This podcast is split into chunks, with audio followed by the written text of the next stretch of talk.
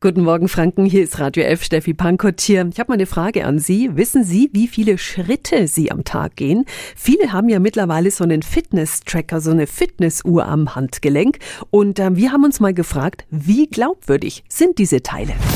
Radio F.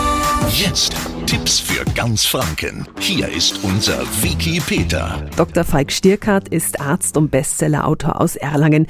Was bringen solche Fitness-Tracker? Beschreibungen liefern, zeigen, wo wir stehen, was wir tun, uns die ungeschönte Wahrheit, den Spiegel vors Gesicht halten, denn er kann uns zeigen, wie viel und wie lange wir Sport machen müssen, um eine bestimmte Menge an Kalorien zu verbrennen, zum Beispiel, und in diesem Zusammenhang überlegt man sich dann vielleicht den Genuss des nächsten Pastatellers ein bisschen genauer. Und wie sehr können wir den Fitness-Trackern vertrauen? Wie habe ich geschlafen? Sollte ich mich mehr bewegen? Was sollte ich vor dem Schlafengehen beachten? Und so weiter und so fort. Ja, das hilft und ja, dem kann man auch vertrauen. Ändern muss man sich selbst aber von ganz allein. Das wird der Fitness-Tracker nicht tun. Na klar, bewegen müssen wir uns dann natürlich noch selbst. Danke an Dr. Falk Stierkart aus Erlangen.